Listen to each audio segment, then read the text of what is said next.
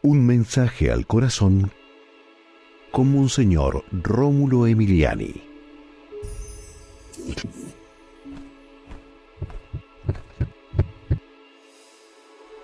Ama a tus enemigos.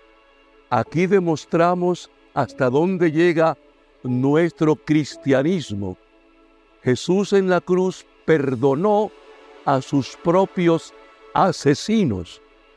Nosotros debemos imitar a Cristo y perdonar y aún hasta amar a aquellos que dicen ser nuestros enemigos.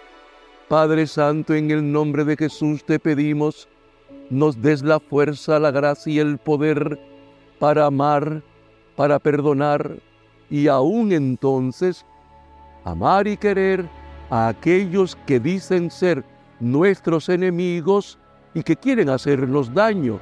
Sí, Padre, te lo pedimos en el nombre de Jesús. Amén. Y recuerda, con Dios eres invencible.